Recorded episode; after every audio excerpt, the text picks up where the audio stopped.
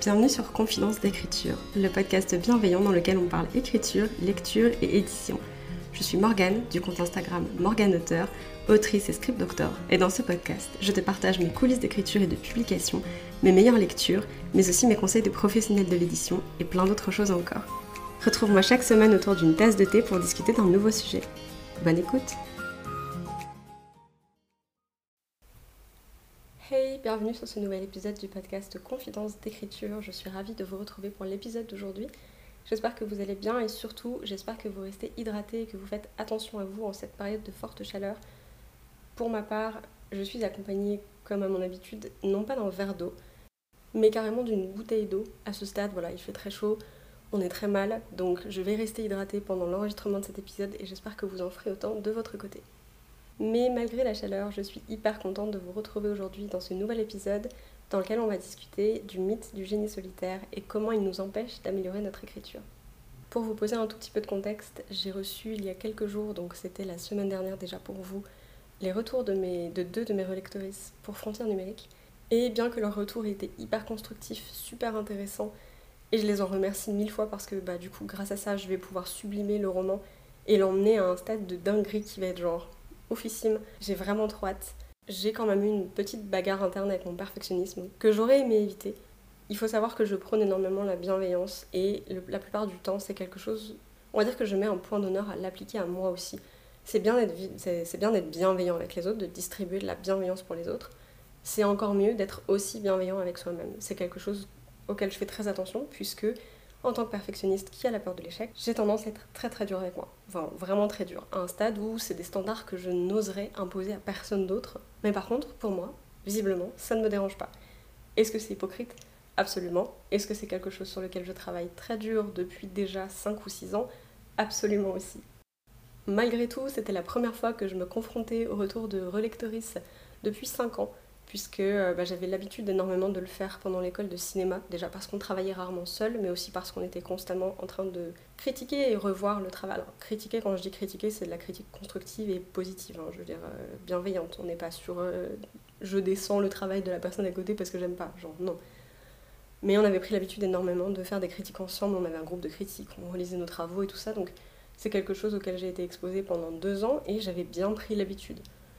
Sauf que bah, après cette école, je n'ai pas eu le temps et je n'ai pas eu non plus la motivation de réécrire, donc je n'avais rien écrit depuis, donc forcément rien présenté à des relectrices. C'était la première fois en 5 ans, donc je savais que j'avais perdu mon, attitude un peu relaxe face à la critique. Je l'ai bien senti venir, hein, je vais pas vous mentir.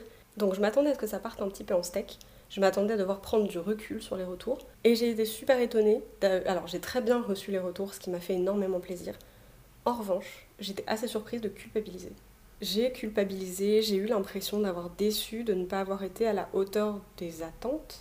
Des attentes de quoi, de qui, je ne sais pas. C'était littéralement le but, c'est une bêta lecture. Le livre à ce moment-là, enfin le manuscrit à ce moment-là n'était pas un produit fini. Il est donc logique qu'il y ait eu des corrections à faire dessus.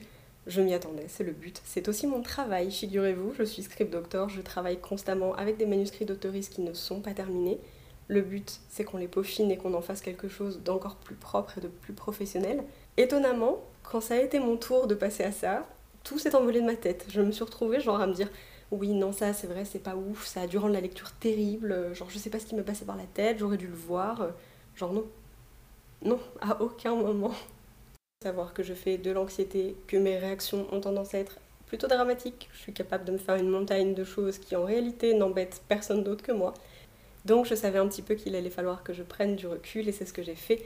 Je me suis éloignée de mes retours pendant une après-midi, j'ai très mal dormi dans la nuit parce que forcément ça m'a un peu suivi dans mon sommeil. Et quand je me suis levée du coup le lendemain matin, et c'est ce matin, c'est aujourd'hui, le jour où j'enregistre cet épisode, ça allait déjà bien mieux, et d'une. Mais j'avais aussi du coup réfléchi en parallèle à pourquoi j'avais l'impression d'avoir déçu et pourquoi j'avais l'impression de ne pas répondre aux attentes. Et après cette introduction interminable, on en vient enfin du coup au sujet de l'épisode d'aujourd'hui, puisqu'aujourd'hui on parle du mythe, j'allais dire le génie du mythe solitaire. Pas du tout. Le mythe du génie solitaire et comment s'en affranchir pour mieux écrire. Le mythe du génie solitaire, ça peut s'appliquer à n'importe quel domaine et pas seulement aux arts et à l'écriture, même si c'est sur ça qu'on va se concentrer aujourd'hui du coup forcément. Mais pour vous donner une idée, ça peut s'appliquer aussi au progrès scientifique, Je vous donne l'exemple de Thomas Edison, qui est la seule personne qu'on cite comme inventeur de la lampe à incandescence, alors qu'en réalité, Thomas Edison travaillait avec une équipe de chercheurs et de scientifiques autour de lui. Dans l'écriture, du coup, le mythe du génie solitaire, c'est l'idée que l'autoriste s'enferme seul pendant plusieurs jours, des fois plusieurs semaines, souvent à la cave ou au grenier, puisque pourquoi pas, pour écrire en fait et pour recevoir en fait le don de création divin pour pouvoir être guidé par sa muse sans interruption et donc pondre seul, absolument seul, un manuscrit tout prêt euh, à être publié qui est le, le résultat d'un chef-d'œuvre divin finalement. Dans le génie solitaire, il y a deux trucs qui posent problème, c'est le côté génie et le côté solitaire. Vous allez me dire, ça fait beaucoup pour un terme qui ne comporte que deux mots, que ces deux mots soient problématiques, c'est le cas. Le terme génie est super problématique puisque ça donne l'impression que l'écriture est un don inné et non pas un, travail et quelque chose qui se travaille.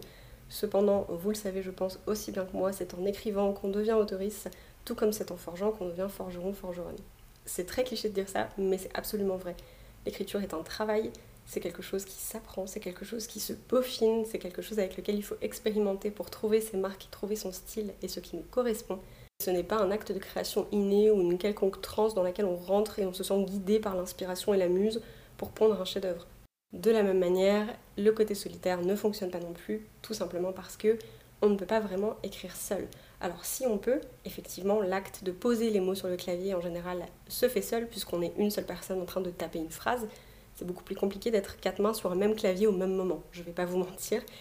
En revanche, l'idée de solitaire et que la création se fait seule, elle est très problématique puisqu'en réalité, une fois qu'on a écrit un premier jet, on n'a plus de recul sur rien. L'histoire, elle est telle qu'on l'a pensée, on en connaît les moindres détails, mais est-ce, que c'est vraiment ce qu'on a écrit? Est-ce que c'est relisible par quelqu'un d'autre? Est-ce que c'est compréhensible par un lectoriste? On n'en sait rien tant qu'on n'en a pas fait l'expérience. Et ça, par contre, pour le coup, ça peut pas se faire tout seul. On peut pas relire notre propre histoire encore et encore en espérant avoir suffisamment de recul pour se rendre compte de ce qui ne fonctionne pas. C'est impossible. On fait donc intervenir des lectrices sur le projet pour avoir leurs opinions et c'est leur ressenti, leur compréhension de l'œuvre qui va nous aider à l'améliorer. Même une fois que cette étape est passée, que vous avez intégré les corrections et les suggestions de vos relectrices à votre manuscrit, si vous choisissez la voie de l'édition traditionnelle, votre manuscrit va se retrouver entre les mains d'un pardon, et à ce moment-là, cette personne va aussi faire des retours professionnels sur le manuscrit vous suggérer d'autres modifications, d'autres corrections, d'autres éclaircissements parfois, pour pouvoir faire en sorte que le manuscrit corresponde au mieux au lectorat et qu'il soit agréable à lire pour tout le monde en fait. Si vous choisissez la voie de l'auto-édition, comme c'est mon cas pour ce projet, je vous conseille également fortement de travailler avec un ou une bêta lectrice pro ou un ou une éditorice freelance, pour la simple et bonne raison que ça vous permettra de professionnaliser encore plus le manuscrit et je ne parle ici que du travail sur le texte, je ne parle même pas de la correction, de l'illustration de la couverture, ni même de la maquette, qui sont également des éléments et des intervenants du coup essentiels dans la création de votre roman. Voilà, je pense que j'ai pas vraiment besoin de plus pour vous prouver entre guillemets qu'on ne travaille jamais vraiment seul sur notre roman. Voilà, on a besoin de gens autour de nous qui vont nous aider à sublimer le roman et euh, qui vont nous faire des suggestions sur lesquelles on va pouvoir rebondir tout simplement pour booster notre créativité et pour booster aussi l'histoire tout simplement. On peut avoir l'impression que euh, tout ce que je suis en train de dire là, les bêta lectrices et tout ça, c'est un concept qui est plutôt nouveau. Et se dire, oui, Morgane, à l'époque, les autoristes, euh, les autoristes travaillaient seuls. Effectivement, c'était vraiment des génies solitaires. Euh, Balzac travaillait seul dans sa cave, il n'y a jamais eu de mention de quoi que ce soit d'autre. C'est absolument faux. À l'époque, déjà, les autoristes avaient des petits cercles littéraires dans lesquels ils faisaient circuler leurs textes pour que, que leurs collègues autoristes puissent faire leur retour dessus et que le texte puisse être amélioré et j'imagine, c'est sûr que ça s'appelait pas bêta lecture à l'époque, mais c'est déjà comme ça que ça fonctionnait. Le souci avec le mythe du génie solitaire, c'est qu'il ne semble pas vouloir mourir. Aujourd'hui encore, c'est très ancré dans la société, on adore l'histoire des gens qui sont, alors on appelle ça self-made en anglais, donc les gens qui se fabriquent tout seuls, qui se construisent tout seuls. On pense par exemple euh, à Bill Gates dans son garage, on pense à Steve Jobs un peu de la même manière, qui sont des gens qu'on adore mettre en avant, des success stories finalement qu'on adore mettre en avant en disant Regardez ces personnes qui ont tout fait toutes seules. Et ça donne donc un idéal à atteindre dans notre société actuelle de voici à quoi ressemble le succès, voici ce que vous devriez être en tant que créatrice, voici un exemple de génie solitaire à atteindre.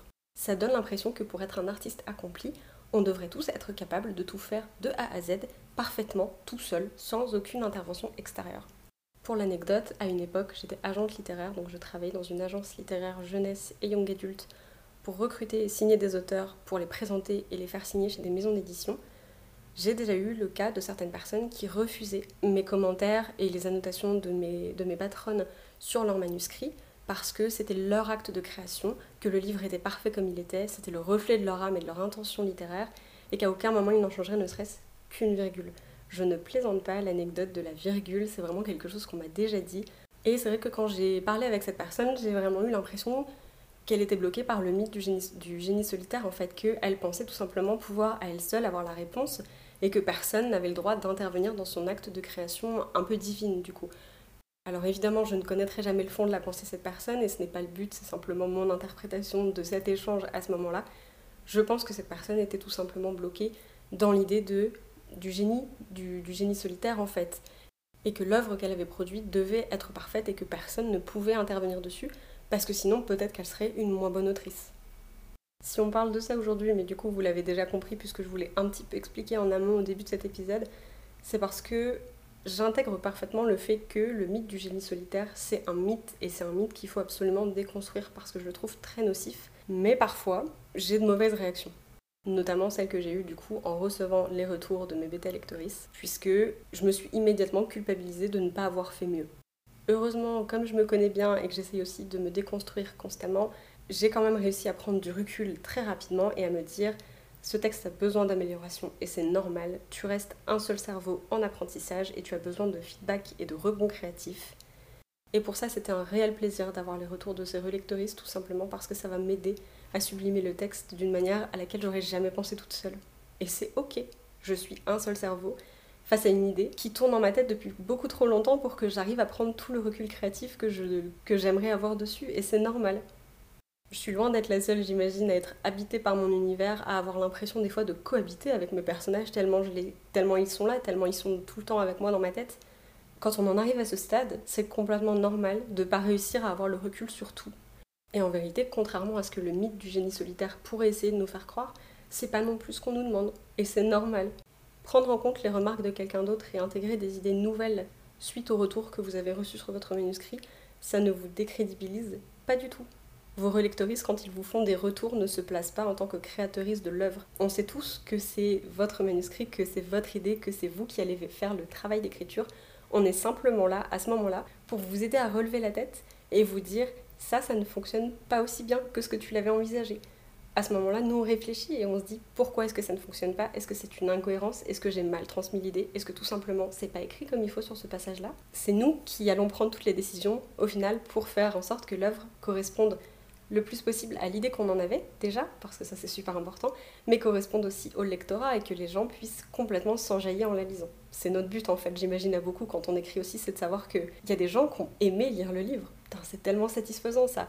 Et si vos relectoristes vous disent ce passage-là, j'ai rien compris, il y a de fortes chances que la plupart de votre lectorat ne le comprennent pas non plus et auquel cas l'expérience de lecture ne sera pas aussi bonne que ce qu'on voudrait pour eux. Quand je travaille du coup euh, en tant que script doctor sur le texte des autoristes, c'est le truc que je préfère, c'est pouvoir en fait pointer du doigt les incohérences, les petites choses qui fonctionnent pas, pour que bah, finalement les autoristes puissent améliorer le texte, le peaufiner, et qu'ils écrivent la meilleure version de l'histoire possible et qu'ils en soient fiers. Et quand c'est comme ça, je ne me place pas du tout en tant que créatrice au même titre que l'autoriste. Je suis là en soutien, je suis là pour aider, tout simplement. Et je ne trouve pas que ça décrédibilise l'auteur du tout. Au contraire, je pense que c'est une preuve de professionnalisme que de faire appel à des bêta lectoristes, qu'ils soient professionnels ou non. Voilà, c'est un petit peu tout ce qui me tournait dans la tête pendant ces derniers jours où j'ai pris du recul, non pas sur les retours, mais sur ma réaction face aux retours, parce que je me suis rendu compte que mon perfectionnisme se nourrissait malheureusement énormément dans le mythe du génie solitaire, et c'est quelque chose qui me déplaît particulièrement. je sais que c'est quelque chose sur lequel je peux travailler, puisque du coup, comme je vous le disais il y a quelques années, je m'étais particulièrement bien adaptée à la critique, au stade où j'avais l'impression de la recevoir plutôt sereinement, ce qui n'est plus le cas maintenant, mais du coup, j'ai très envie de retrouver cet état d'esprit parce que je pense que c'est super important de ne pas rester seul face à son texte en ayant peur de l'intervention de quelqu'un d'autre et des commentaires de quelqu'un d'autre. Et de ne pas avoir peur en fait d'être un, moins bon autoriste parce qu'on nous fait des retours sur notre manuscrit. C'est une idée hyper archaïque qu'il faut vraiment qu'on s'enlève de la tête. Et du coup, j'avais envie pour terminer cet épisode de vous proposer quelques conseils que j'applique, ou en tout cas que j'essaye d'appliquer au mieux qui m'aident à tenir un peu le perfectionnisme à l'écart. Notamment du coup, le premier conseil, ce serait de savoir que même si j'aime l'histoire, c'est normal qu'il lui reste des défauts. Comme j'ai pas arrêté de le répéter pendant l'épisode, on n'est qu'un seul cerveau et on ne peut pas penser à tout, c'est absolument normal. Le deuxième conseil du coup, ce serait de choisir des bêta-lectoristes de confiance et si possible d'en prendre plusieurs. En général, j'aime bien travailler avec 4 à 5 personnes, ça me permet d'avoir des avis plutôt complémentaires sans que j'ai les sensibilités de 15 000 personnes qui se mélangent par rapport à mon histoire. Troisième conseil, toujours en rapport avec les bêta-lectrices, c'est de préparer un questionnaire de retour pour avoir les réponses aux éléments qui sont essentiels pour nous, mais de laisser un espace libre à la fin pour les commentaires en tout genre que vos lectrices pourraient avoir à faire. Je vous conseille aussi, si vous le pouvez, de travailler avec des professionnels pour la simple et bonne raison qu'en général, ce sont des gens qui ont de l'expérience dans le monde de l'édition traditionnelle et qui du coup seront capables de vous aider à emmener votre manuscrit encore plus loin avec des réflexions très pertinentes mais aussi très précises et des points de détail qui vont vraiment faire toute la différence. Une fois que vous avez reçu et lu pour la première fois les retours de vos bêta lectrices, c'est primordial de prendre un petit peu de temps pour soi, de prendre du recul tout simplement et d'y revenir ensuite à froid. Les retours de relectrices, surtout si c'est vos premiers manuscrits ou si comme moi vous êtes une personne très émotive, ça peut faire beaucoup d'émotions en même temps et c'est bien aussi de pouvoir prendre un peu de recul et d'y revenir ensuite une fois qu'on se sent mieux, qu'on est plus au calme. À ce moment-là, du coup, ce qui est super intéressant aussi, c'est si jamais on a des questions, ne surtout pas hésiter à les poser à la personne qui nous a fait les retours. C'est super important de ne pas rester avec des points d'interrogation pour la simple et bonne raison que ça peut vachement nous perturber. Et on peut aussi un peu monter en pression et se faire une montagne de pas mal de choses pour, rien finalement. Des fois il y a juste des malentendus et des fois il y a juste des points qui ont besoin d'être explicités et c'est carrément ok. Une fois que vous avez fait ça, que vous avez lu vos retours une première fois, laissé un petit peu décanter, pris des notes dessus, posé des questions, c'est important de voir sur quoi vous voulez apporter des changements et sur quoi vous n'êtes pas forcément d'accord. Ça peut être aussi intéressant de se remémorer que les relectrices avec qui vous allez travailler, particulièrement si ce sont des personnes en qui vous avez confiance, ne sont pas là pour vous enfoncer, vous critiquer négativement, mais bien pour vous aider. Donc c'est cool aussi de ne pas rester buté, parce que des fois il va y avoir des retours qui vont vous être faits ou Peut-être que vous n'aviez pas pensé que ça pouvait poser problème, mais ça peut être bien peut-être de se remettre en question sur ces points-là. Leur critique vient vraiment d'une envie de vous aider à améliorer votre manuscrit, tout simplement. C'est évidemment vous qui avez le dernier mot sur le manuscrit. Malgré tout, particulièrement si les points sont argumentés, ça peut valoir la peine d'y jeter un œil et de ne pas trop se buter. Et le dernier conseil qui va conclure cet épisode, à mes yeux le plus important puisqu'il découle de tout ce que je viens de dire avant, c'est de ne pas oublier qu'on fait tout ça parce qu'on veut tout simplement que les lectrices aient la meilleure expérience de lecture possible avec notre livre. Voilà, c'est un peu tout ce que j'avais à dire sur le mythe du génie solitaire, sur mon retour d'expérience par rapport à ça, sur comment ce mythe influence tout simplement mon perfectionnisme, mais aussi comment il influence le regard de la société sur ce qui est considéré comme un bon ou un mauvais artiste, et comment il faut absolument déconstruire ce mythe pour pouvoir déjà vivre plus sereinement sa créativité, mais aussi finalement euh, pouvoir créer les meilleures œuvres possibles, puisqu'on est bien plus fort en équipe que seul. Ça, c'est quelque chose qu'on nous répète tout le temps, et c'est vrai aussi pour l'art et la création et l'invention. J'ai scripté les grandes lignes de cet épisode parce que j'avais peur de partir dans trop de tangentes et de vous perdre, mais j'ai pas du tout pensé à scripter une jolie morale ou une jolie conclusion pour la fin. Donc je pense que je vais m'arrêter sur les derniers mots que j'ai dit qui me paraissent finalement pas si mal que ça. Et puis bah, je vous dis merci beaucoup de m'avoir écouté, surtout à une prochaine, prenez soin de vous et bonne écriture.